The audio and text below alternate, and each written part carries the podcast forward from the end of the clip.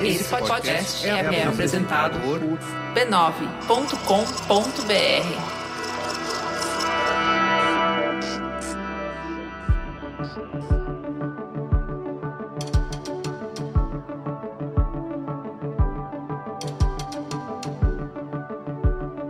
Cara, eu não nasci para ser o Vitor, o inventor. Eu quero resolver um problema. Então eu passei três meses dentro do escritório mapeando os processos para ver se de fato era impossível fazer. Porque não me importa se a ideia já não é original, me importa se ela pode ser implementada.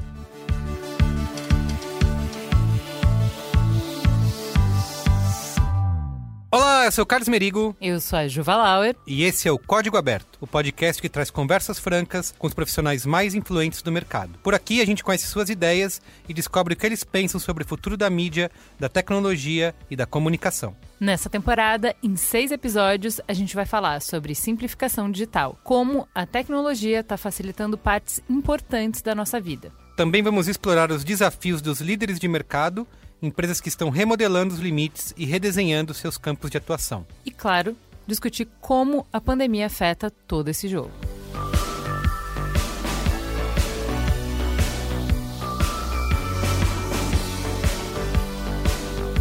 E quem está com a gente nessa empreitada é a COD, gestora de base de dados que está transformando o jeito que as empresas analisam crédito. É que o trabalho de um empresário não acaba na hora que ele arranja um comprador.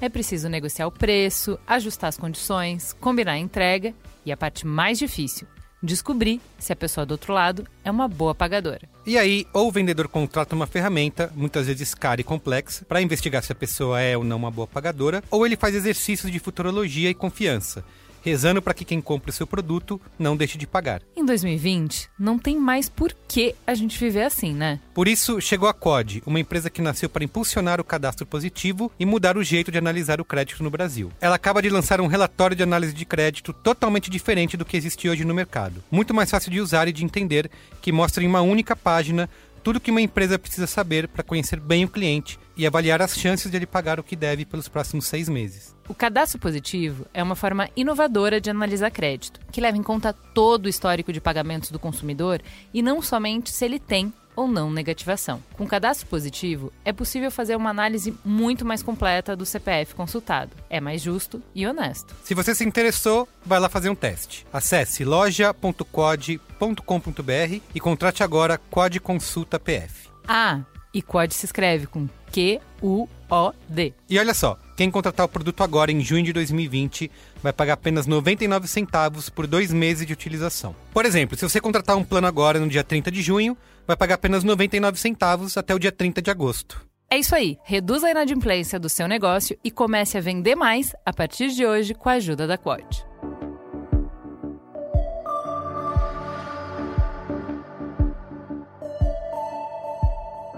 E no episódio de hoje do Código Aberto, eu converso com Vitor Torres, fundador e CEO da Contabilizei, empresa que vem revolucionando a contabilidade no Brasil. Como foi essa conversa, Ju? Foi uma conversa super legal. O background do Vitor é tenente do Exército. E aí eu Fiquei curiosa de saber como é que ele sai disso para virar um empreendedor digital. A gente também passou pela polêmica que existe entre ideia e implementação, o que, que vale mais, né? Sobre o quanto a gente valoriza muito as nossas brilhantes ideias e de como a dificuldade muitas vezes está em conseguir tirá-las do papel, né? Ele falou bastante, obviamente, sobre como que o digital incrementa as atividades das pequenas e de médias empresas. E a gente falou um pouquinho sobre a polêmica da precarização do trabalho que toda empresa de de inovação digital tem que se preocupar e tem que saber responder hoje em dia. Muito bem. Vale lembrar que a gente gravou essa entrevista antes da pandemia, né? Então a gente não pôde tratar do, desse assunto com o Vitor. Ah, e antes do papo, eu quero te lembrar de visitar a família B9 de podcasts, respeitando o isolamento social, é claro. É só acessar o podcast.b9.com.br. Lá você escuta todos os podcasts que a gente produz por aqui.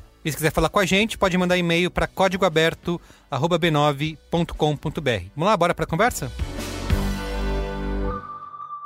Vitor, primeiro, muito bem-vindo aqui ao estúdio do B9, ao Código Aberto. É um prazer te receber aqui. Prazer é todo meu. Muito obrigado pelo convite. Eu quero que você se apresente para a gente. Quem é você na fila do pão? Sou Vitor Torres. É, hoje eu estou CEO e sou fundador da Contabilizei.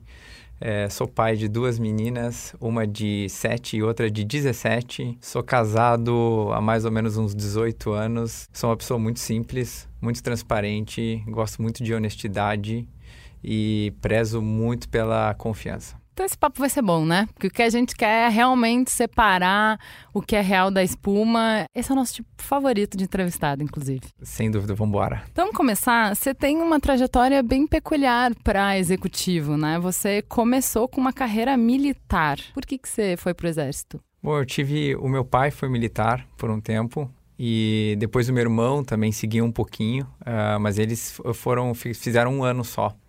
E no começo eu não me interessei quando meu irmão tava lá, e meu pai sempre me perguntava: ah, "Vamos lá na formatura, vamos lá conhecer". E eu não, não queria, não queria conhecer. Obrigada, é, valeu. Mas daí quando eu fiz 17 para 18, aí você tem que se alistar, né? E aí eu já estava fazendo faculdade naquela, naquele momento e eu me alistei no CPUR, uhum. é, lá em Porto Alegre eu gostei bastante assim da, da experiência. Quando eu fui lá eu fui é, eu vi o ambiente eu vi a caserna como a gente chama né? O pessoal eles falaram o que que a gente ia trabalhar o que que a gente ia aprender. E eu quando tinha 17 18 eu era uma ainda sou uma pessoa muito ávida por conhecimento muito ávida por experiência diferente. Eu falei onde é que onde é que eu vou ter uma experiência assim?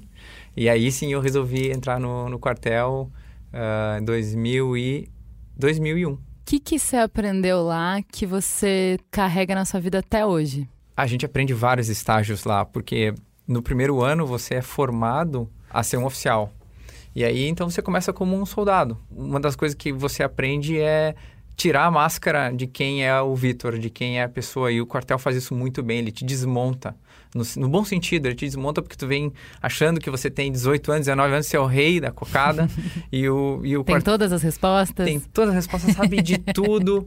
E aí é, o quartel te ajuda a entender que não, você tem muito que aprender e né, baixa a bola, escuta quem tem mais idade, escuta quem tem mais experiência. E aí então eu acho que me tirou algumas camadas e me fez uh, de fato querer escutar outros que já estavam num caminho um pouco mais avançado do que eu.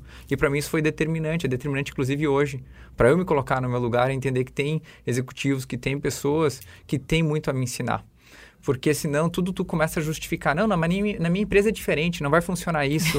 e, e, sabe, as pessoas ficam, quando elas não estão abertas a, ao conhecimento, elas justificam dessa forma. Não, mas tu não entende o meu lado, porque o meu lado é diferente, tem essa situação que você não viu. Sabe, enquanto a gente podia ter uma abordagem diferente de falar puxa, legal a tua experiência, deixa eu tentar adaptar a tua experiência para o meu mundo e uhum. aprender com ela. Uhum. E aí a, aprender comigo mesmo. Então esse foi o primeiro estágio, né? Tirar essas camadas do Vitor para que o Vitor pudesse entender que tem muito mais coisa para ele aprender. A segunda camada é quando daí você já está de frente com a tropa. E, então eu tinha 30, 40 pessoas que eu liderava uma vez que eu me formei tenente. E então eu tinha sargentos que eram mais velhos do que eu. E aí tinha uh, soldados de 19, 18, 19 anos que também se achavam o rei da cocada preta. e aí eu tive que aprender a lidar com sargentos, né? O tenente é acima do sargento na hierarquia do quartel. E muitos deles não gostavam de responder pra gente mais jovem. Imagina, eu tenho 21, 22 anos e, e mandando um sargento de 30, 40 anos. E tinha soldados que eu tinha que ajudar eles a entender que a vida era diferente que, que eles teriam que uh, aprender muito para que eles pudessem ter uma vida fora da caserna com muito mais disciplina, com melhor, uma melhor educação, com melhor conhecimento, enfim, né? E aí esse processo foi a primeira parte que eu tive, a primeira, a primeira experiência que eu tive como liderança. Então eu aprendi as duras penas, né? Aprendi duras penas porque dentro de 30, 40 pessoas que você recebe, você tem todo aquele sistema, aquela, aquela sociedade dentro do pelotão e por um outro lado, eu, eu respondia para capitão, uh, e aí também respondia diretamente para o coronel, depend... eu tinha outras atribuições. Então você fica no meio. Por um lado, você entende coisas que a tua equipe, a teu, a tua sociedade ali não entende, você precisa fazer, traduzir isso. Por outro lado, você tem toda uma hierarquia do quartel que desce de cima a baixo. Tive que aprender que não necessariamente você tem que descer exatamente da mesma forma a informação. Todas as vezes que eu tentei passar exatamente a mensagem que me foi passada de cima para baixo, é, doeu bastante, não só em mim, mas também doeu na minha Tem que filtrar, né? É teu papel. Exatamente, você tem que saber filtrar. E às vezes o filtro é você colocar de uma forma que a pessoa vai entender. Ou às vezes o filtro não é passar a mensagem, sim construir a mensagem para chegar aonde é preciso. No caso, os meus comandantes precisavam que a gente chegasse. Então, esse jogo de cintura eu tive que aprender muito cedo na vida. E nessa fase também da minha vida nasceu minha primeira filha, né? Então, 17 uhum. anos atrás. Então, imagina, eu estava me formando na faculdade, pelotão para lidar, sargento, capitão, enfim tinha um, uma filha, 21, 20, 21 anos, e uma esposa para lidar. Então, muito aprendizado. Muita responsabilidade, né? Muita responsabilidade, muitos erros, enfim, muita coisa para olhar para trás e falar, nossa, como eu evoluí como pessoa.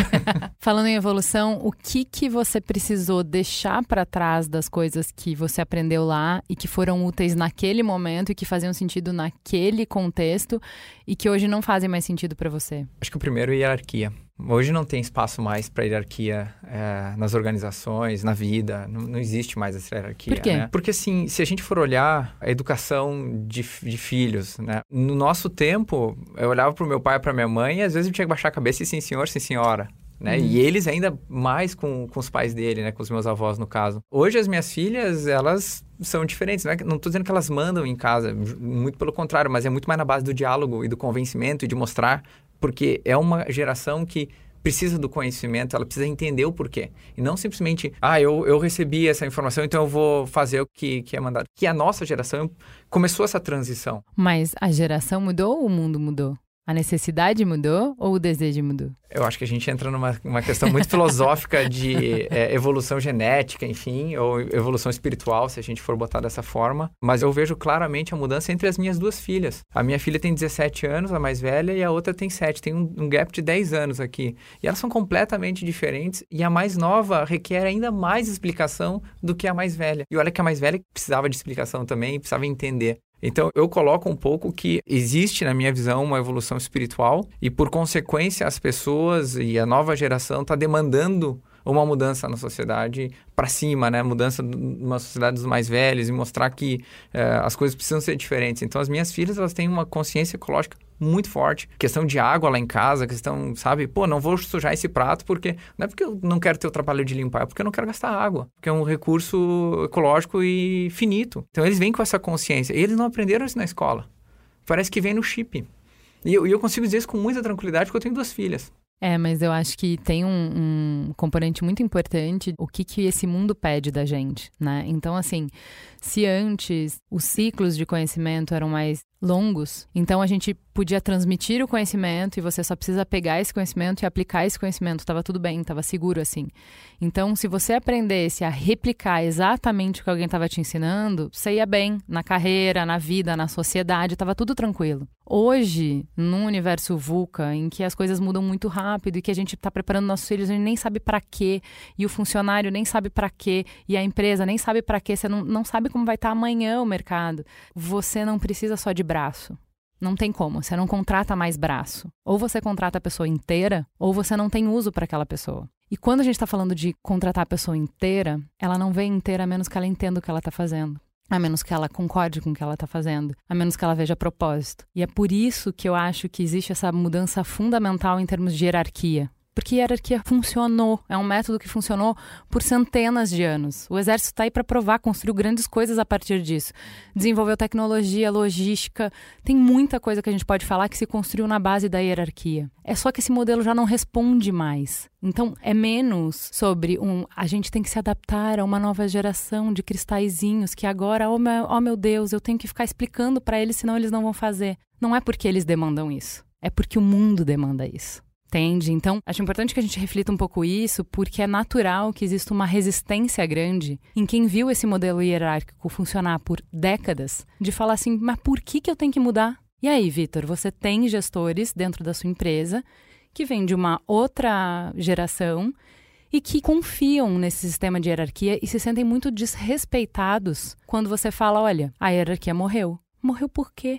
Como é que você lida com isso? Eu só queria fazer um paralelo porque hum, no nosso tempo, e eu nasci em 82, tô, eu tô também. Estou denunciando a minha idade aqui.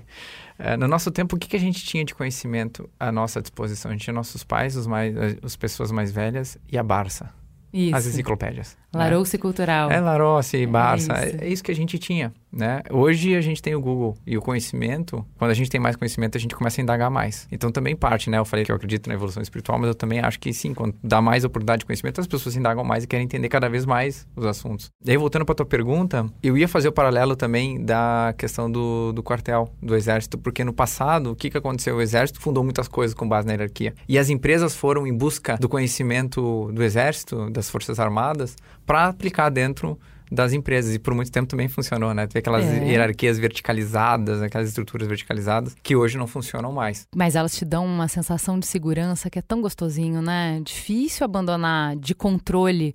O exército é bom nisso e as empresas eram boas em copiar isso. Tipo, não, não, não. Para colocar um tweet no ar, tem uma cadeia de comando de 50 pessoas e uma sala. Como é que o, o cara do RH, o cara do marketing, o cara. Cada um dos especialistas não vai aprovar isso?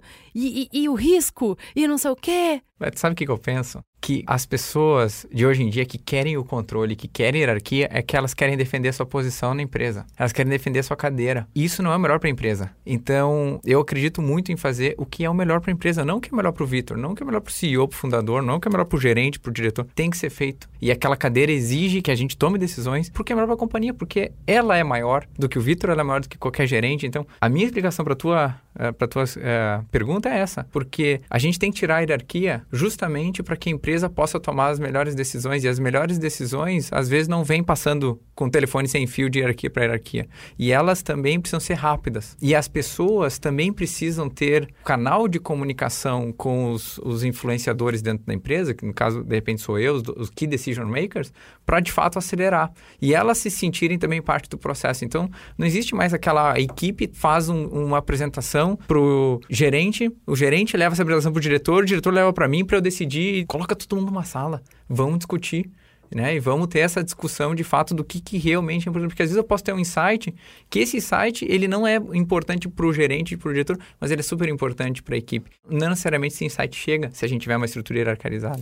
Então, tem vários pontos que a gente pode falar por algumas horas aqui sobre por que não rodar uma estrutura hierarquizada. Pois é, eu amo essa discussão, mas a gente tem que seguir. Mas a última coisa é: você fala com muita naturalidade nessa transição, mas eu sei que é uma transição dolorosa. Não é fácil. Você abrir mão da hierarquia, principalmente quando a gente foi educado nela, e se você foi pro exército, você aprendeu a confiar nela, você acredita que isso aí te dá soluções, que é isso que te garante resultado. Você abrir mão é um processo. Eu queria que você falasse um pouco como é que você construiu isso na sua cabeça, porque nas primeiras vezes você deve ter ficado inseguro. Uhum. A primeira vez que alguém fez uma coisa que você não mandou e que, você, que a pessoa teve autonomia e que você sentiu que você não tinha controle do processo, você deve ter feito uma dança de eu vou pra frente, eu vou pra trás, eu vou pra frente, eu vou pra trás, até você conseguir de fato abandonar. Como é que foi esse processo? Sim, excelente ponto. Quando a gente perde teoricamente o controle, pelo menos eu, vi- eu senti assim, quando isso aconteceu, para mim é parte sempre de uma ideia de que a empresa precisa crescer, precisa crescer rápido. E se tudo passar por mim, a empresa não vai crescer, a empresa vai ser do meu tamanho. Então tem alguns custos que você tem que ter, alguns aprendizados que você tem que ter, que a sua equipe tem que ter, e parte disso é isso, da, da pessoa tomar uma decisão que não necessariamente é a decisão que você tomaria. E às vezes ela foi para um lado que, puxa, não é muito legal, mas nada na vida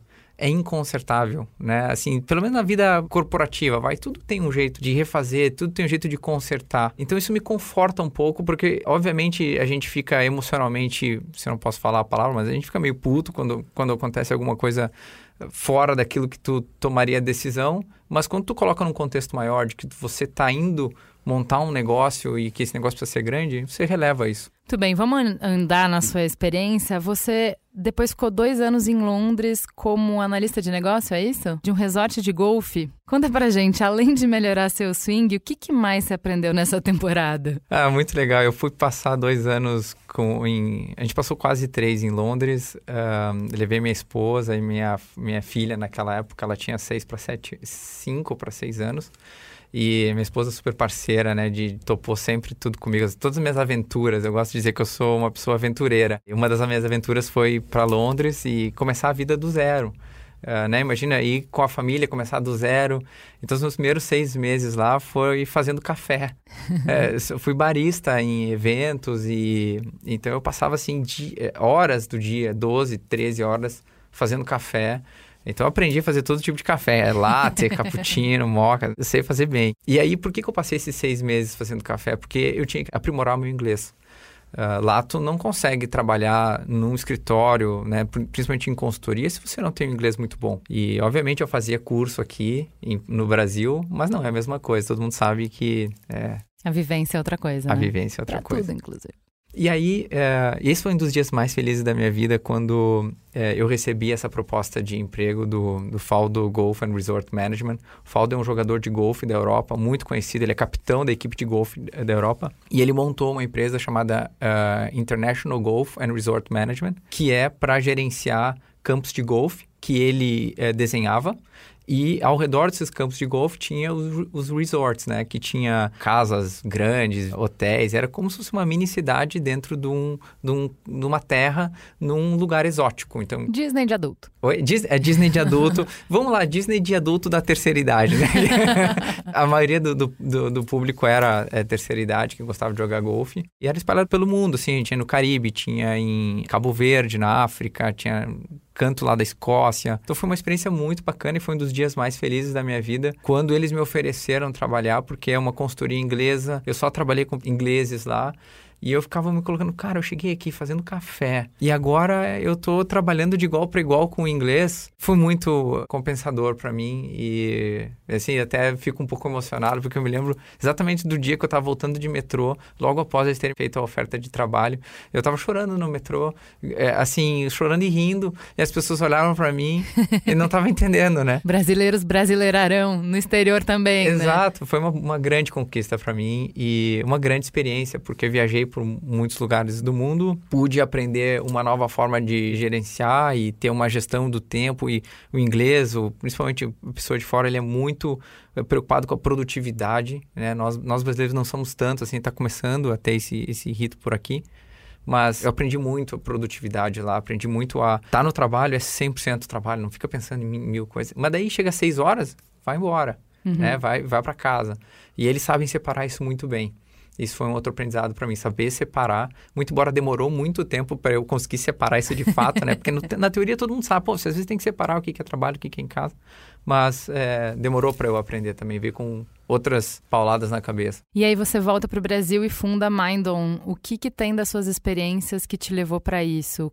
Como é que surgiu essa ideia? Sim, é, quando a gente estava montando os resorts e os campos de golfe, essas mini cidades, a gente tinha que contratar todo tipo de profissional. A gente tinha que contratar engenharia para fazer né, as casas, a gente tinha que contratar, por exemplo, empresas que administram hotéis, né? Então, Sheraton, Hilton e tal, para fazer. Então, a gente contratava todo mundo, inclusive empresas de treinamento, para treinar a equipe de gestão, para treinar líderes. Pensa numa estrutura, numa cidade com uma uh, prefeitura, tudo aquilo que você tem que dar vida. Né, uhum. para aquela nova cidade que você criou e toda a gestão daquela cidade. E ali eu conheci uma empresa que fazia treinamento de 90 minutos, ao invés de treinamento de, uma hora, de, de um dia, dois dias, sabe? Ou aqueles treinamentos longos.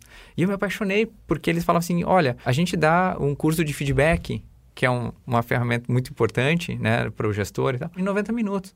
E para mim fazia muito sentido que eu menos queria era que a equipe que estava lá se afastasse muito do trabalho, que tinha muita coisa para fazer, para se despender um ou dois dias de treinamento. Mas em 90 minutos eles aprendiam a dar um feedback. Eu falei, excelente. Instrumental. Exato. E era puro, puro instrumental, puro ferramental.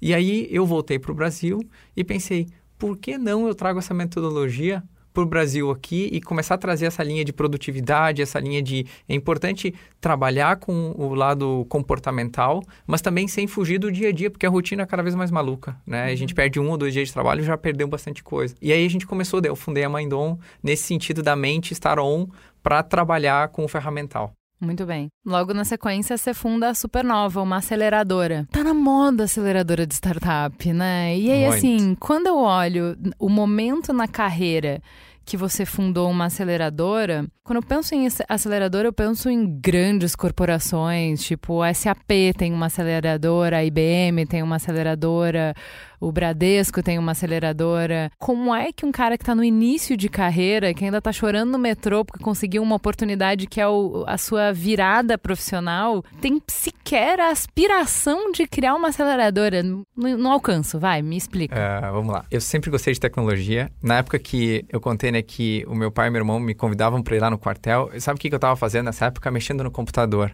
brincando no Mirk, brincando, brincando de instalar Linux na minha, no meu computador, não era nenhum Windows, então eu adorava a tecnologia, mas eu nunca achava um uso para viver da tecnologia. Tá. Né? Naquela época, a tecnologia, cara, quem que vive de tecnologia? Hacker, enfim, não, não vive. e então, quando eu comecei a olhar as aceleradoras, e aqui no Brasil só tinham duas naquela época, a gente fez em 2012, eu olhava para fora E já tinha algumas aceleradoras, principalmente nos Estados Unidos.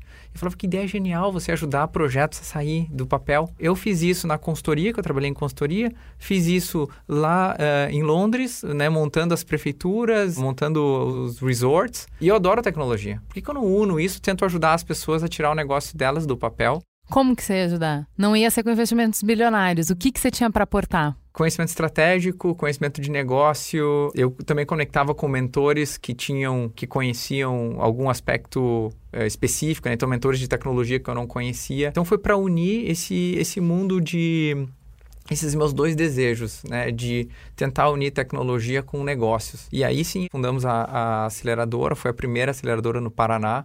A gente alugou uma casa no meu nome, que não era para ser comercial, não, não tinha residência. E aí a gente alugou para residência, e aí a gente montou uma casa a la Google, a gente pintou as paredes, compramos puff, pegamos aqueles estrados assim de... Pallet pallet. Peguei de um amigo meu que tinha uma indústria, ele me, me, ele me deu, porque tava tudo meio podre já. então a gente fez muito na mão as coisas, mas por uma paixão de tentar ajudar empreendedores a tirar o negócio do papel. E o engraçado foi que eu não era muito conhecido em Curitiba naquela época. Muitas pessoas falaram assim: mas quem é o Vitor? Tá montando a primeira aceleradora? Nem nunca montou uma empresa na vida de tecnologia. E eu nunca entrei nessa discussão. Eu sempre falei: vamos entregar, vamos, vamos fazer um trabalho sério. E com o passar do tempo, as pessoas vão me conhecer e vão ver que eu não estou aqui simplesmente de passagem e que eu quero fazer alguma coisa de fato relevante. O que, que você aprendeu nessa jornada de aceleradora? Eu aprendi... Quem que você conheceu de interessante? Eu aprendi que ser empreendedor é muito difícil. Bom aprendizado. A gente, eu, por exemplo, um dos mentores que estava na nossa aceleradora, bem conhecido, é o Thales Gomes, da, que fundou o Easy Taxi. Hoje ele trabalha, ele montou outra empresa chamada Singu. E naquela época, 2000, 2011, 2012, ele ainda estava no, no EasyTax, estava acelerando o EasyTax. Então foi bem bacana ter ele como mentor, ele ajudou bastante. Outras coisas que eu aprendi na, na aceleração é que existem muitas pessoas boas, mas com projetos muito ruins. E eu acho que uma das falhas das pessoas é que elas têm uma ideia, mas elas não têm profundidade no problema que elas querem resolver. Então são ideias superficiais para resolver e não necessariamente as ideias resolvem um problema. Por isso que as, os negócios não vão para frente, não tem profundidade. Sabe uma coisa que eu não sei se faz sentido para você, mas é uma incomodação que eu tenho por vindo do mercado de publicidade. Eu acho que a gente valoriza demais a ideia. Entende? Então, assim, a gente se achava, era a parte da agência que mais ganhava dinheiro, então os maiores salários estavam ali, e aí os cristalzinhos se reuniam e eles iam ter a parte importante, que é eu vou ter a ideia. Depois que eu tiver a ideia, eu vou ganhar cane, não sei o que, a gente vai pagar milhões. E a execução, mano, qualquer um faz. E aí a gente ficava enlouquecido quando a gente dava uma ideia para o cliente, o cliente reprovava e dias depois a gente via essa ideia em outro lugar. E aí como assim alguém copiou a gente? E aí, assim, o que eu quero dizer com esse insight é: ideia, assim, tem poucas ideias que são realmente revolucionárias, mas via de regra a ideia é meio banal, entendeu? Você juntou cinco pessoas na mesma sala, no mesmo contexto, com os mesmos dados, a gente vai chegar mais ou menos nas mesmas ideias. E tem algumas metodologias de design sprint que te mostram o quanto ideia é banal. Que você juntou 60 pessoas numa sala e deu o mesmo problema, olha, 90% das ideias que vão dar para solucionar são iguais, todo mundo pensa a mesma coisa. Execução é muito foda, conseguir tirar a ideia do papel assim, é uma coisa que a gente acha banal, a gente não dá muito valor, entendeu? A gente põe toda a energia nessa primeira parte do processo. Ah, esse cara é brilhante, ele teve uma ideia.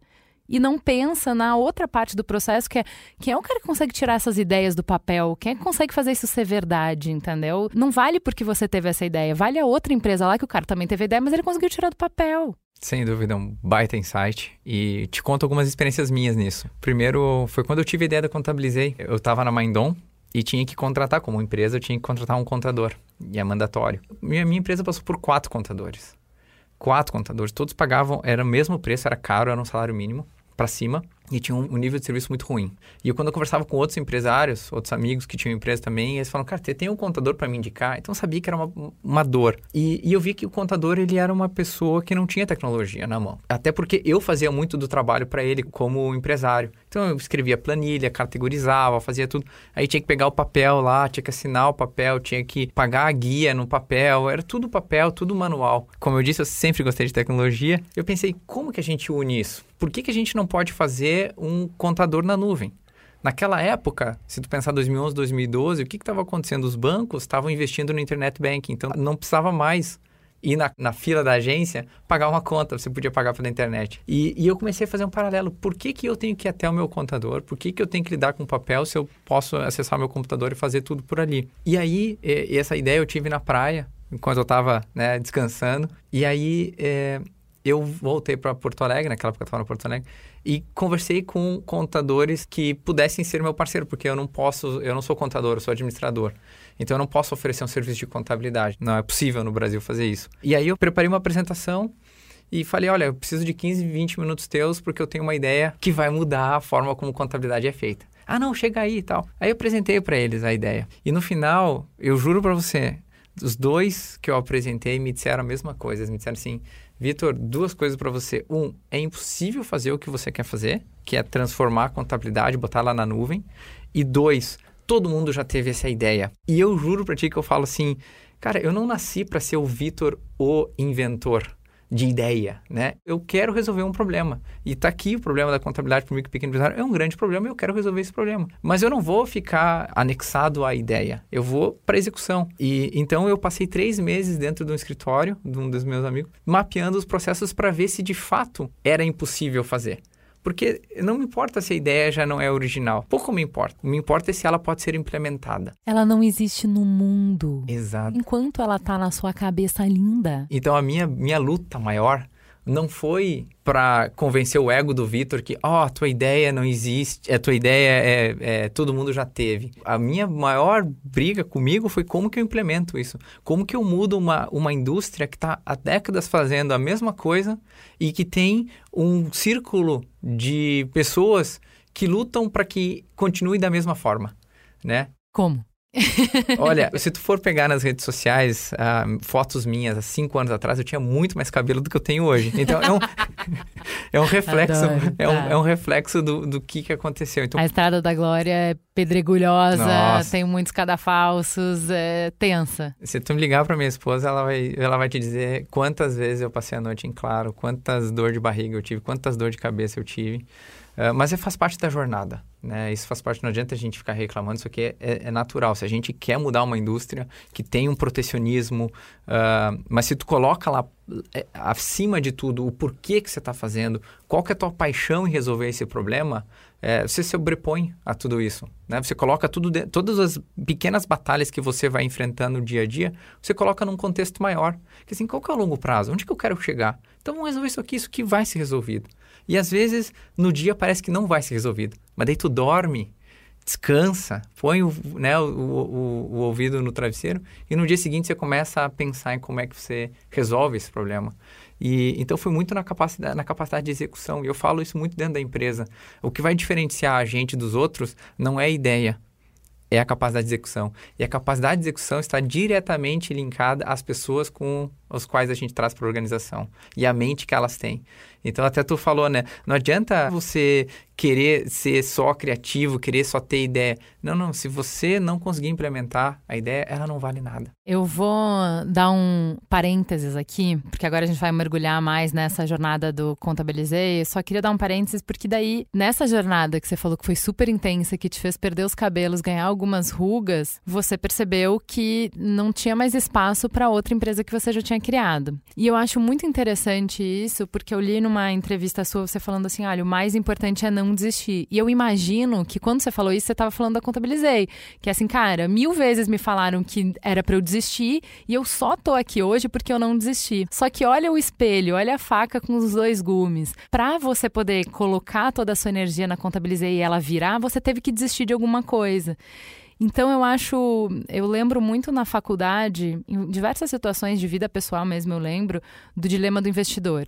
Que é quanto mais você perde no investimento, mais investido você fica nele, mais você quer continuar ali para virar. Então eu acho que tão importante quanto saber quando continuar, quando todo mundo fala que não vai dar certo e você continuar, tão importante quanto é você saber quando parar, quando está na hora de, o que no mercado é, de capital se chama realizar a perda realiza a perda, entendeu que você já perdeu e vai para outro lugar. Qual é a sua bússola? Como é que você define quando é hora de parar e quando é hora de continuar? Boa. No, no meu caso, na época que eu estava montando a Contabilizei, o meu racional para desistir de tudo que eu tinha né, que eu tinha a Mindon e estava com a aceleradora, na qual eu tinha alugado no meu nome, tinha né, decorado tudo no meu nome, tudo bonitinho. E no meu nome, não, no nosso dinheiro, no meu da minha esposa. O racional foi o seguinte: tá bom, eu quero resolver o problema da contabilidade para micro e pequeno empresário. E eu não vou conseguir, com 50% do meu tempo, 60% do meu tempo, mudar uma indústria. Então, você tem que fazer escolha. E eu tenho que ser sincero comigo mesmo de falar, eu vou apostar nisso eu vou colocar 100% do tempo do Vitor. Não é 110, porque 110 não existe. Eu vou botar 100% do Vitor aqui. E se chegar depois de um ano, dois anos e eu não conseguir, eu vou chegar para mim mesmo e falar assim: cara, eu tentei, mas eu tentei com o meu melhor. Com o meu melhor. E se der certo, deu certo. Se não der certo, eu pelo menos vou ficar tranquilo. Tipo assim, não é que eu botei o pezinho na água e senti que tá um pouquinho frio. Não, cara, eu vou entrar, então eu vou entrar vou, vou entrar até a cabeça, né? Vou passar o peito, vou por tudo. E aí eu vou ter tranquilidade para dizer, foi bom ou não foi bom? Eu aprendi ou não aprendi? Valeu a pena ou não valeu a pena? Então a gente tem que saber essa linha, cada um tem a sua. Mas uh, eu não ia conseguir mudar uma indústria como eu estou fazendo hoje se eu botasse menos do que 100% do Vitor. Tem um negócio que é, me falavam assim, e eu acho que faz sentido para quem tá com o pé em duas canoas, né? Que é, via de regra, quem não tem uma grana guardada, não consegue um patrocínio, não, não, não consegue um investidor e tal, vai tocando a sua carreira e vai no paralelo fazendo o plano B. Que nem eu e a Cris fizemos com Mamilos. E o raciocínio, o Merigo também fez isso com o B9 por muito tempo. O raciocínio é: quando esse plano B der mais do que o meu plano A, aí eu pulo para outra canoa. E chega uma hora que você precisa entender: ó, oh, é o seguinte, ele nunca vai decolar enquanto você não colocar o seu 100% nele. Enquanto você não investir, enquanto você não pular no precipício, você nunca vai saber se você vai voar ou se você vai se espatifar no chão. Então a sensação que eu tive na época do Mamilos foi: ó, oh, o cavalo tá passando. Ou eu vou pular nele e eu vou conseguir segurar pela crina e vou conseguir me sustentar em cima dele, ou eu vou perder a chance. Eu nunca vou saber, porque eu vou dizer daqui cinco anos que, nossa, podcast nunca decolou mas não tem como saber porque eu nunca tive 100% lá. Então, tem uma. Eu acho que tem uma coisa que é fundamental quando a gente fala de, de empreender, que é você vai ter que encarar o risco uma hora né? E eu acho que isso que você está falando eh, tem muito a ver. Saber a hora de parar e a hora de continuar começa por você entender quanto você é apaixonado dessa ideia e quanto você acredita nessa ideia a ponto de dar all-in. Porque de outro jeito não vai funcionar. Não vai. E no meu caso, ainda foi mais pro risco, porque a minha segunda filha tinha recém-nascido. 2012 para 2013, ela nasceu em 2012. Então eu tava com duas filhas em casa. Obviamente, eu fiz um combinado com a minha esposa. A gente tinha juntado um pouquinho, tinha planejado um pouquinho. Mas você tem que ter o risco, não adianta. E fundamentalmente, assim, o que, que a gente está fazendo na vida? A gente, a gente nasceu para falar assim, ah, eu vou ser, qual que é a tua vida? Minha vida foi ser um empreendedor. Não sei se foi isso, sabe? Não, acho que a vida é muito mais do que isso. Então, se não der certo, o cara passa pra, parte para outra, faz outra coisa. Acho que o importante é a gente estar tá convicto e estar tá tranquilo das decisões que a gente toma e evoluindo a partir dali, sabe? Não é uma questão de, cara, não deu certo, então você é um fracasso. Não, cara, levanta. Eu fiz dois ou três negócios que não foram, não atenderam as minhas expectativas, mas ainda assim eu continuei até eu encontrar algo que, puxa, deu certo e tá dando certo. Se não terminou ainda a estrada, você não tem como saber se deu certo ou não deu certo, né? Tudo é aprendizado que constrói para esse sucesso que você tem hoje. Sem dúvida. Você diria que você é um empreendedor em série? Eu tendo a evitar chavões. Então, até as pessoas na, minha, na, na empresa lá, na contabilidade, perguntam: Vitor, a gente é um unicórnio? Quando é que vai ser um unicórnio? eu falei, cara, eu não tô aqui para ser um unicórnio, eu não tô aqui para dizer que eu sou empreendedor em série, eu não tô aqui para dizer que eu sou N coisas, eu tô aqui para fazer um trabalho mudar uma indústria. É. E, e, e, ajudar pessoas no meio do caminho. Então, a minha resposta para ti é, não sei, pode me chamar de empreendedor em série se tu enxergar que eu já fiz duas ou três empresas. Mas, já que você está falando de chavões, o que, que é uma startup, hein?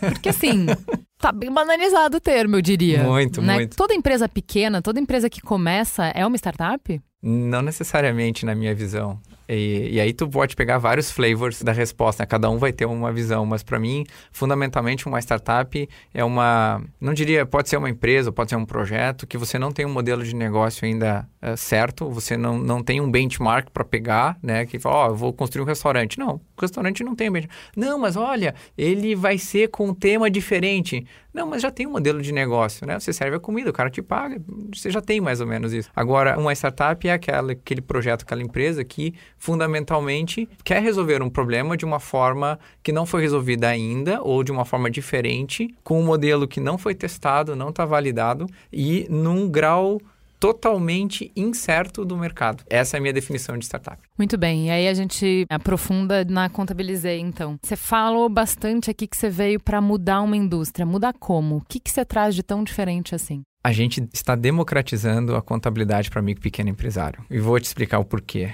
Até um tempo atrás, antes da Contabilizei surgir, o micro e pequeno empresário estava na mão do contador. O contador, ele era um cara, ou ele é, é uma indústria que se protegeu. Então, eles setaram, definiram um preço de mercado.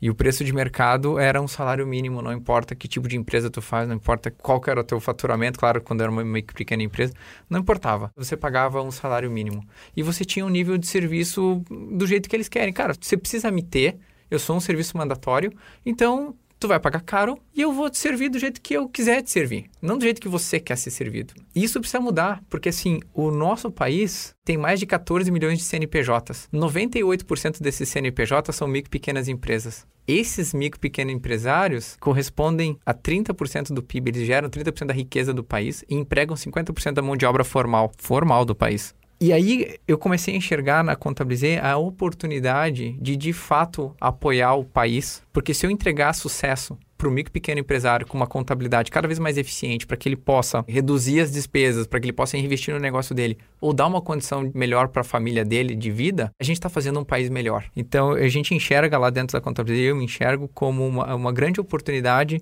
da gente entregar o sucesso para o micro pequeno empresário e, por consequência, ter um país melhor. E essa história, eu posso te dizer com muita tranquilidade, eu já servi o país. Tem três anos servindo o país, eu quero um país melhor. Eu amo esse país. E eu acredito muito no país. Então, eu enxergo na contabilidade contabilizei a, a, oportunidade de de fato impactar no país. Então a gente fala bastante de transformação digital, como que ela atua é, e muda a realidade.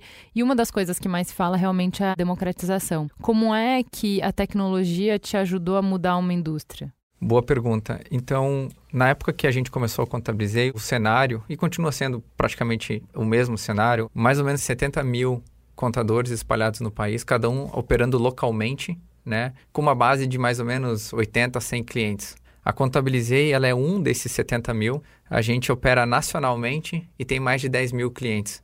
Então, de fato, a gente está invertendo a forma como o negócio é feito através da tecnologia. Então, o que, que a tecnologia nos permitiu? Permitiu que a gente pudesse automatizar um monte de trabalho manual que o contador precisava fazer porque o governo pede. Não é que o micro pequeno empresário pede. Então, o contador ele fica entre o governo e o micro pequeno empresário. Uhum. E nós, eh, nós entendemos isso desde o começo e a gente começou a automatizar esse trabalho. Mas não só automatizar, nos permitiu avançar em outras cidades. Geralmente, a grande maioria dos contadores, eles operam localmente. E a tecnologia nos permitiu conectar com outras cidades e a gente nasceu em Curitiba. Hoje a gente tem escritório em Curitiba e em São Paulo, mas a gente atende mais de 45 cidades no país, sem ter presença física lá. Isso a tecnologia nos permitiu. Quando a gente fala de democratização, muitas vezes a gente fala o ganho de escala da tecnologia permite que você barateie o serviço para dar acesso para mais pessoas. Então, eh, você citou no início da conversa que o microempreendedor, que é um dos que é uma força de PIB, uma força de mão de obra, de emprego, tinha um custo de um salário mínimo para fazer é, com serviço de contabilidade. Quanto é o custo hoje? Para que patamar a Contabilizei levou esse custo? A R$ reais é um impacto muito grande num faturamento pequeno que a gente está falando de microempreendedor, né? Sim. Como é que a Contabilizei impacta o serviço? Porque você falou, ah, como é um mercado protegido, não só o valor era, entre aspas, tabelado, como ainda é um nível de serviço que atendia a demanda do contador e não necessariamente do cliente. Como que vocês impactam o nível de serviço? Sim, de várias formas. O primeiro é que a maioria das pessoas hoje quer um serviço rápido pela internet. Ela não quer mais, não tem mais tempo de visitar o computador, não tem mais tempo às vezes de nem falar por telefone. Então ela prefere um serviço às vezes por WhatsApp, às vezes por chat, às vezes por e-mail. E a gente foi, a gente traz esse, a gente trouxe esse canal de comunicação com o cliente da forma como ele quer. Temos clientes que querem telefone, a gente oferece também. Mas a, o primeiro é estar próximo do cliente quando ele quer quando ele precisa. O outro é canal, é, horário estendido de atendimento. Então, a gente às vezes atende até às 10 horas da noite. Então, se você quer uma resposta rápida, às 8, 9, a gente vai te responder, provavelmente até às 10. Que todo mundo sabe que o empreendedor, ele trabalha em horários alongados, né? Sem dúvida. Se eu, com o meu contador, eu já uso o WhatsApp, já uso o e-mail, eu já faço os pagamentos pelo internet banking, então eu tenho um processo digital? Grande parte sim. Grande parte você já tem um processo digital. Então, não necessariamente eu preciso usar uma plataforma como Contabilizei para ter aderido à digitalização do processo. Não, não necessariamente. Não necessariamente. Isso foi uma das consequências muito legais que a gente trouxe para o mercado. Né? Então a gente não trouxe assim, não é que a gente entrou no mercado, então só o cliente contabilizei tem isso. Então quando a gente olha, e aí sendo verdadeiro com a missão e visão que a gente tem sobre o nosso negócio, não é só crescer a contabilizei, sim impactar o país, como eu te disse antes. Então quando a gente entra no mercado, a gente começou a forçar o mercado a ter que se adaptar. A gente forçou o mercado a ter que sair do padrão de um salário mínimo, a gente forçou o mercado a ter que atender mais tarde, a gente forçou o mercado a ter que atender com WhatsApp e etc. Ia ser melhor um serviço. E isso não necessariamente beneficia a Contabilizei diretamente, mas beneficia o mercado. Isso é mais importante. Você falou de, de que você aprendeu é, sobre produtividade com os ingleses. Você acredita que a Contabilizei contribuiu para que o mercado brasileiro ficasse, tivesse um ambiente mais produtivo? Sem dúvida. E digo isso só olhando a nossa relação com o nosso cliente e a nossa relação interna. Então, tudo que a gente procura dentro da Contabilizei é ter maior produtividade para quê? Para que a gente possa entregar um serviço cada vez melhor e mais econômico para o nosso pequeno empresário.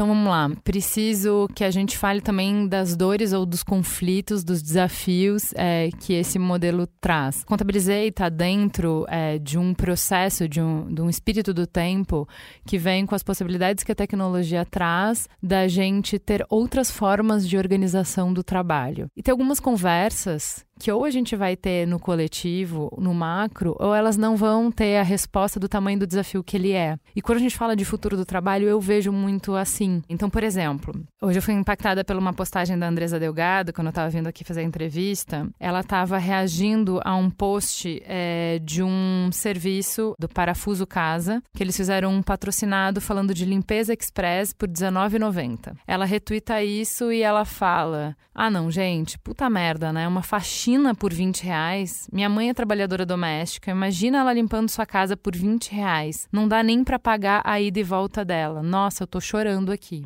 Do que, que ela está falando? Ela está falando de não é este setor, não é a contabilizei. Existe um, movimento muito grande onde o Uber está inserido, onde a Rap está inserida, enfim. A gente tem conversado e discutido bastante isso, em que as empresas fazem essa diferença entre o que o consumidor vai pagar e o que o trabalhador quer pelo trabalho dele por um tempo, a empresa banca essa diferença com aporte de investidor. Depois de um, um, ano, dois anos, o mercado se acostumou com esse patamar de serviço e de valor, a empresa para de colocar esse investimento e o trabalhador fica com o valor do trabalho muito precarizado. Como você vê isso numa questão macro, que é maior uhum. do que a contabilizei, é como a nossa sociedade está organizando o trabalho. E aí eu entendo poxa, realmente a questão de democratização do acesso é verdade. Muita gente de periferia usa Uber. Tanto usa que a Nath Finanças fala sobre isso nos vídeos dela. Olha, para de usar Uber, usa o ônibus. Não era uma realidade para essas pessoas usar táxi. O Uber possibilitou que mais pessoas tivessem acesso ao serviço. Bom, o outro lado disso é que você tem uma série de trabalhadores que estão precarizados. Como é que a gente tem essa discussão como sociedade de uma forma que nos caminhe para um lugar melhor? Sim. Deixa eu pegar um paralelo com o governo. E não, não tô querendo botar as fichas no governo, mas só pegar um paralelo assim. Eu trabalho com contabilidade, tecnologia e, invariavelmente, com o governo. Então, o governo, hoje, quando a gente vai montar uma empresa, é, B9 é uma empresa, é, você precisa colocar qual que é o KNAI, que é o Código Nacional de Atividade Econômica. Esse KNAI foi feito, eu não sei a última atualização do KNAI. O KNAI é mais ou menos uma, uma descrição da atividade que a B9 faz. E tem muita atividade que hoje o mercado atua que não existe. Exato. Estritamente um KNAI exatamente para isso. Então a gente, como contador, a gente fala, não, tá mais próximo disso, né? A gente consegue justificar para o governo assim e a gente coloca. Mas por que eu estou trazendo esse ponto? Porque o governo, ele está sempre há mil anos atrás do que a sociedade está e do que a, o mercado está. Então, quando a gente coloca esse contexto né, de puxa, a tecnologia está permitindo que preços sejam mais baratos uh, em função de uma substituição de um trabalho. Qual que é a minha visão em cima disso? Ela é um conjunto sempre entre governo e privado, tá? Sempre. E, e, só para botar, deixar claro aqui. Mas o reflexo disso é falta de investimento em educação profunda na minha visão, tá? Falta de educação básica que a gente tem no nível mais básico do brasileiro. A gente não ensina, o governo não ensina, as, as escolas não ensinam, algumas instituições estão começando a ensinar empreendedorismo, por exemplo. Algumas instituições estão entendendo que é importante você trabalhar com uma questão civil, que no passado tinha, né, moral e cívica. Hoje, hoje não tem mais que, que é moral cívica hoje? Moral cívica é levantou a voz, ah, o professor não pode levantar a voz na aula, sabe? Então tem muita coisa que eu acho que a gente precisa melhorar na educação das nossas pessoas para que a gente possa ter um país melhor daqui a 5, 10 anos. O problema é que a gente já está muito atrasado aqui no Brasil, ainda mais do que Estados Unidos e Europa, por exemplo. E lá tem Uber, né?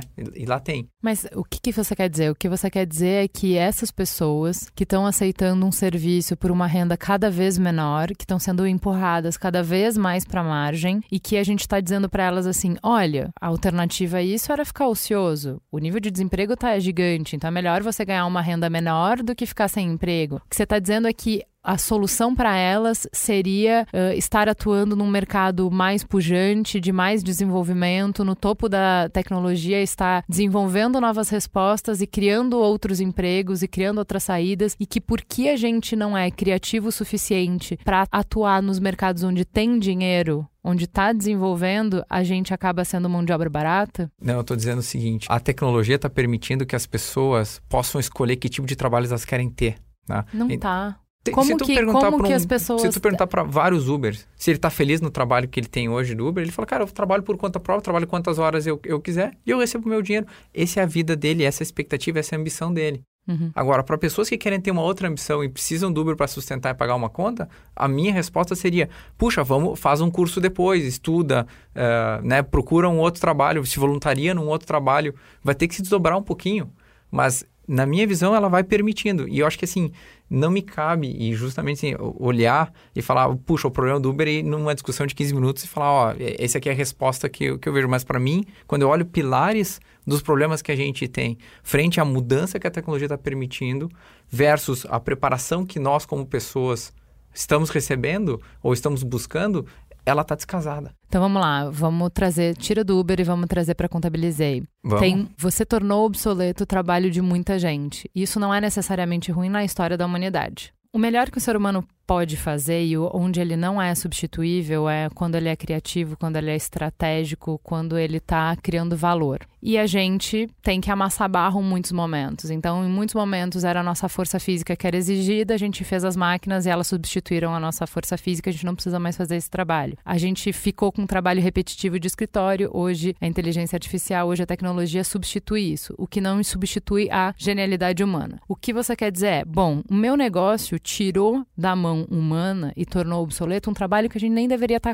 fazendo em primeiro lugar. trabalho de apertar botão, o cara que ficava, o contador que ficava fazendo, preenchendo planilha o dia inteiro, isso não é um trabalho que o cara vai chorar porque ele perdeu esse trabalho. Mas continua o problema lá, que a gente, ao trazer uma produtividade maior para o mercado e com isso democratizar o acesso e fazer o nível de serviço melhor, tem um contingente grande de pessoas que passou a não ter serviço ou ser remunerado pelo serviço que prestava antes muito menos do que era antes dessa empresa mudar a indústria. O que, que a gente faz com essas pessoas? E eu não estou falando a contabilizei. É uma discussão de sociedade, é uma discussão mais ampla, não dá para ir para o nível pessoal. Sem dúvida. Se eu mudei o mercado, para onde eu vou encaminhar essas pessoas? Qual é. O que, que elas vão fazer? Mas pensa o seguinte: de um lado você tem 70 mil contadores, do outro você tem 14 milhões de empresas que empregam muitos milhões de pessoas que pagam um custo caro para ter uma burocracia. Então, quando eu olho o que a gente está fazendo como contabilizei, e não sou o único no mercado que está fazendo isso, a gente está falando, cara, eu estou olhando para os milhões de micro pequenas empresas que empregam milhões de empregados.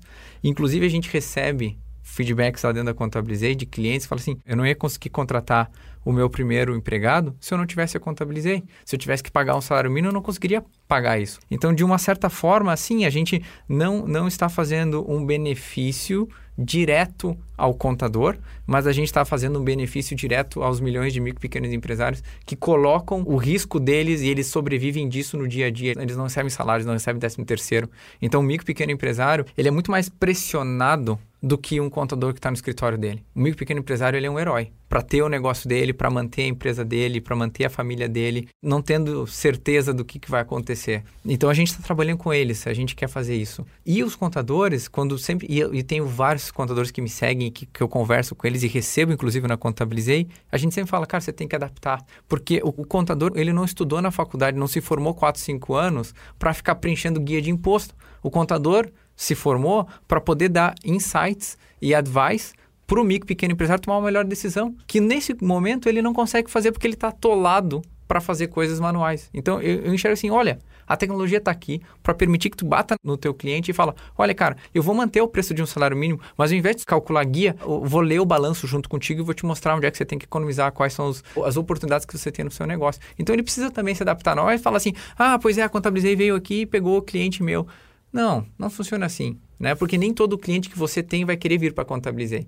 E é uma oportunidade que você tem agora com tecnologia de elevar o jogo e entregar mais valor para o teu micro pequeno empresário. Perfeito. Para a gente encerrar, eu queria que você falasse um pouco de visão de futuro. O que, que você vê para Contabilizei é, para o futuro? É, como é que a gente continua essa conversa? Porque, assim, é, você falou que a sua missão era transformar uma indústria. Já está feito, né? Isso já fizemos. E agora?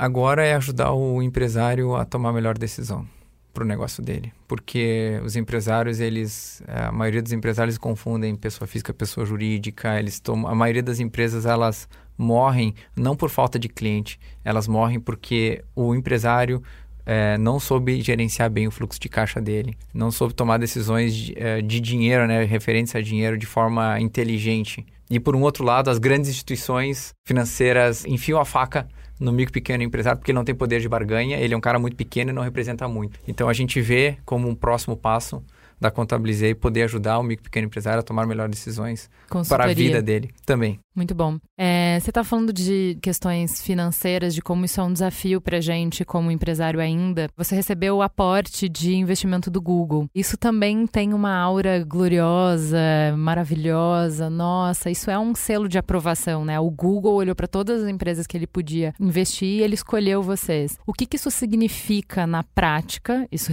foi uma varinha mágica que resolveu todos os problemas. Que problemas que resolveu e que problemas que trouxe? Ou que desafios que trouxe? Acho que os investimentos que as startups recebem, e não só falando da Contabilizei, mas uh, elas são investimento que geralmente visam ajudar a acelerar o plano de, de negócio da empresa. Então, a gente nunca enxerga um investimento como uma oportunidade para você mudar de vida, como pessoa física. Todo o dinheiro que a gente recebe de investimento, ele, ele vai zero para a pessoa física.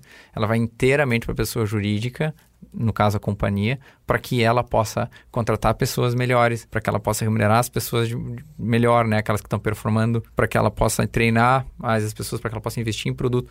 Então, é 100% do, do, do investimento é para a empresa. E aí, assim, o que, que resolve? Resolve, de um certo lado, você tem um pouco mais de recurso para poder lidar, você tem um pouco mais de peças no quebra-cabeça para poder jogar né? Quando você está começando, você não tem muita, muito recurso. E aí você tem que ser hiper criativo e se desdobrar, né?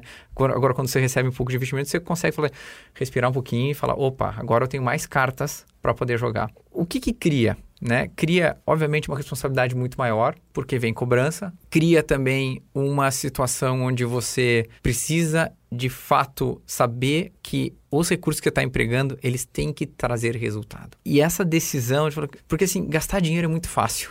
Agora, investir dinheiro é diferente. E nós, como empreendedores, a gente precisa entender onde que a gente investe o dinheiro. E não só o dinheiro do investidor, porque o dinheiro do investidor comprou cotas minhas, que eram minhas. Então, eu vendi minha participação para o investidor. Mas o empresário que está escutando a gente aqui e ele tem dinheiro por causa do fluxo de caixa que sobrou, no mês passado, ele precisa tomar essa decisão de como melhor investe. E eu já vou dizer uma, uma ponta. Às vezes, ele, o melhor investimento não é você colocar um carro melhor para você. Não é você ter jantar melhor, não é você dar uma qualidade de vida melhor. Então você vai ter que pensar e, e entender que o dinheiro que sobra, pelo menos no começo da empresa, você precisa saber como usar e como empregar para que você ou o seu negócio vai estar melhor. E aí também eu gosto, gostaria de aproveitar o gancho e falar: o melhor investimento que o empresário pode fazer é nele e nas pessoas dele. Esse é o melhor investimento que a gente pode fazer num negócio. Já que você está falando de investimento em você, a gente fala que hoje a gente precisa de formação continuada. A gente nunca terminou, a gente nunca está formado, a gente está sempre tendo que aprender. E você está encarando sempre desafios diferentes e novos. E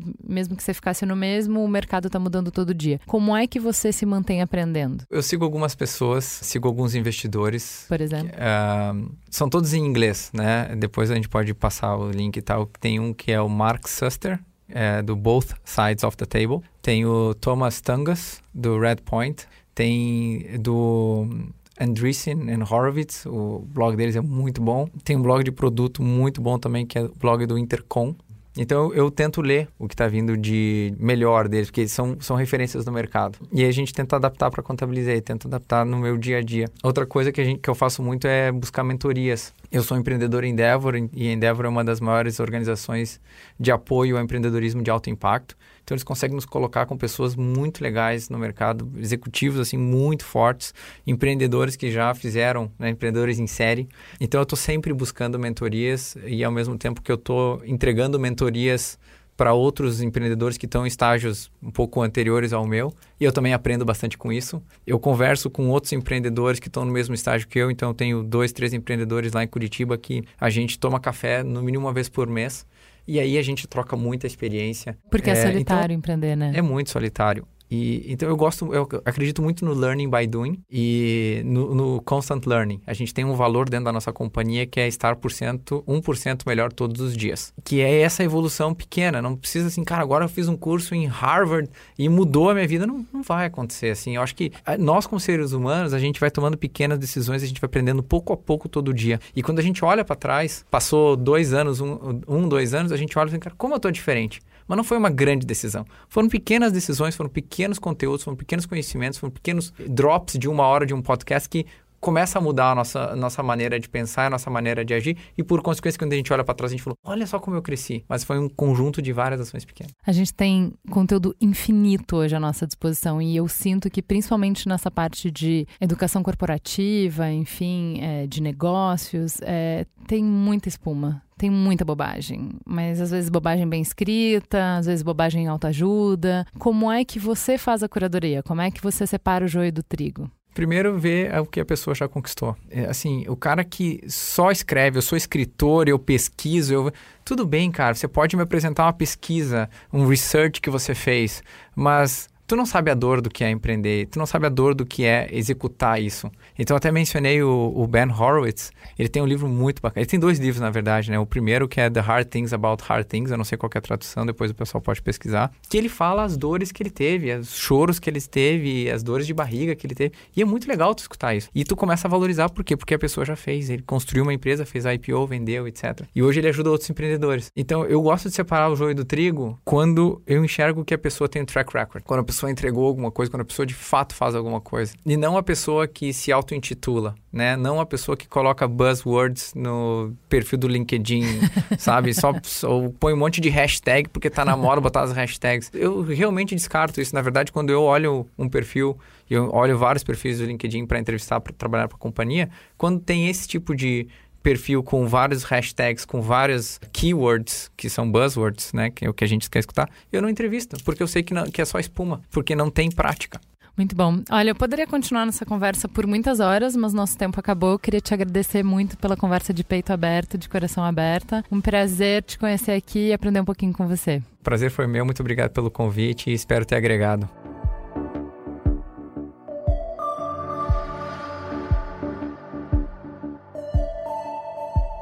Código Aberto é uma produção B9, com a apresentação de Juva Lauer e Carlos Merigo, coordenação geral de Carlos Merigo, Juva Lauer e Cris Bartz, direção Alexandre Potashev, produção Beatriz Fioroto, apoio à pauta e pesquisa Iago Vinícius, edição de Mariana Leão, identidade visual Carlos Merigo, coordenação digital AG Barros, Pedro Estraza, Lucas De Brito e Iago Vinícius, Atendimento e comercialização: Raquel Casmala, Camila Maza e Thelma Zenaro.